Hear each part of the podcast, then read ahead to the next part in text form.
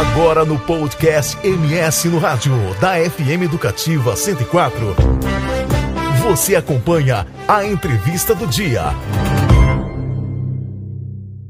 Uma pesquisa sobre o uso de cartões de crédito realizada pelo Serasa Ecred revela que 29% dos brasileiros possuem cinco, isso mesmo, cinco ou mais cartões de crédito. Outros 18% afirmaram ter quatro cartões e apenas 9% dos entrevistados usam apenas um cartão de crédito. Os números que acendem um sinal de alerta sobre as finanças das pessoas e das famílias, porque a população pode estar solicitando mais cartões para pagar contas que não consegue quitar por outros meios de pagamento à vista. Sobre este assunto, a gente conversa agora com o gerente do Serasa Ecred, Matheus Lose. Matheus, bom dia. Bom dia, pessoal, tudo bem? Tudo bem, Matheus, bom dia. Matheus, Dados da Associação Brasileira das Empresas de Cartões de Crédito, também divulgados a semana passada, apontam que o volume de compras com cartão cresceu 42% no primeiro trimestre em relação ao mesmo período de 2021. Junto a esse dado do Serasa, que a gente falou agora, que 29% dos brasileiros possuem cinco ou mais cartões de crédito, isso pode indicar que as pessoas estão solicitando mais cartões para pagar aquelas contas do dia a dia que elas não conseguem quitar à vista, então estão jogando parcelado no cartão? Sim, eu acho que tem um movimento bem interessante, né, desde o início da pandemia, onde a gente teve mais compras online, inclusive, que o cartão de crédito ele, ele virou necessário, né, para o uso do dia a dia das pessoas. Uh, a questão, inclusive, que traz na pesquisa da Serasa, é que ela está sendo, o cartão de crédito está sendo usado, na verdade, para contas básicas, né, para alimentação na sua maioria. Então, 34% das pessoas da, da pesquisa da Serasa avaliaram como necessário o cartão para compra de supermercado e alimentação. Em segundo lugar, vem farmácias, com 14%. Então, são contas básicas. O cartão de crédito está sim ajudando as pessoas a conseguir eh, parcelar essas compras mais básicas do dia a dia. É, antigamente usava-se muito cartão para parcelar. Eu queria comprar um eletrodoméstico, que é um produto mais caro, que eu consigo um parcelamento maior. Qual o risco dessas contas básicas mensais estar, estar, estarem sendo jogadas no cartão de crédito? Então, a gente acredita que, assim como o número de cartão de crédito, por mais que assuste, né, 29% é, dos brasileiros possuem até mais, é, cinco ou mais cartões de crédito, a gente acredita que o maior ponto é saber gerenciar isso. Não existe um número ideal de, cartão, de cartões de crédito que você possa ter. O interessante é você saber que isso não é uma renda extra e que isso tem que estar dentro das suas contas do mês. Então, assim como qualquer outra conta que você não usa no cartão de crédito, isso tem que ser possível ser pago com a sua renda mensal. Então, tomar muito cuidado realmente com essa quantidade de cartões, com as datas de vencimento, com uso de, de limite não como uma renda extra, o cuidado também com o não pagamento eh, da, da fatura cheia, então o famoso pagamento mínimo, então isso vira uma bola de neve, as pessoas né, acreditam que isso é um, um benefício do cartão, mas não é, porque entra na taxa de juros do rotativo, então as pessoas têm que botar as contas na ponta do lápis, literalmente, né, nem que seja num caderno, numa planilha do Excel, as pessoas têm que fazer o gerenciamento das suas contas mensais. Então, é, é isso evita que uh, pagamentos mínimos uh, ou que até essas faturas de cartão de crédito possam virar uma bola de neve e um possível endividamento ali na frente.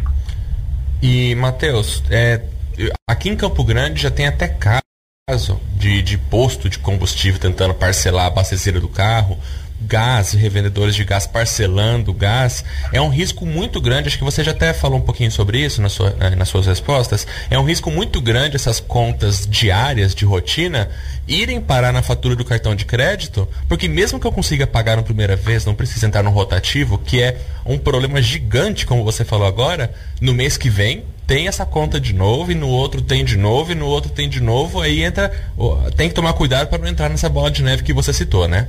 Exatamente, eu acho que aí entra uh, e reforça o ponto da, da gestão financeira que, que, a gente tem que ter, o cuidado com o cartão de crédito. O cartão de crédito ele não precisa ser visto né, como um inimigo do consumidor, pelo contrário, ele de fato vai ajudar a, desde contas básicas até compras online como móveis e elétricos como são mais caros e às vezes é necessário parcelar, só que é preciso ter esse controle financeiro. E para isso também se fala muito né, no mercado sobre a, a regra dos 50, 30, 20. Né? O que, que é essa regra dos 50, 30, 20? E o cartão também pode entrar dentro dessa regra. Eu pego a minha renda e eu divido ela em três partes, onde 50% eu uso para gastos essenciais, 30% eu, eu uso para gastos variáveis, como lazer e outras coisas do tipo, e 20% eu tento deixar como uma reserva emergencial. Então, se eu botar o cartão de crédito dentro dessa conta, eu não vejo como um grave problema, porque se eu, por algum motivo, tive que parcelar a conta do mercado, por algum motivo tive que parcelar uh, um, uma, um abastecimento num posto de gasolina, o que eu posso fazer é entender aonde eu posso salvar esse dinheiro em outras das contas que eu tenho. Então, o mais importante de tudo do cartão de crédito, o mais perigoso, por exemplo, de ter cinco ou mais, não é de fato a quantidade, mas o quanto você consegue gerenciar isso.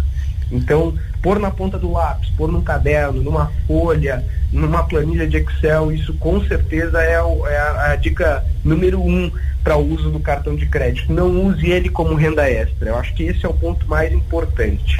Então, até como você falou agora, Matheus, o problema não está na quantidade de cartões, que nacionalmente a maioria tem cinco ou mais. Aqui no Centro-Oeste a pesquisa aí de vocês falou que os, quem mora no Centro-Oeste tem em média três cartões. O problema não está na quantidade, mas sim na pessoa ter saber administrar esses cartões, quanto ela gasta em cada um de acordo com a renda que ela tem.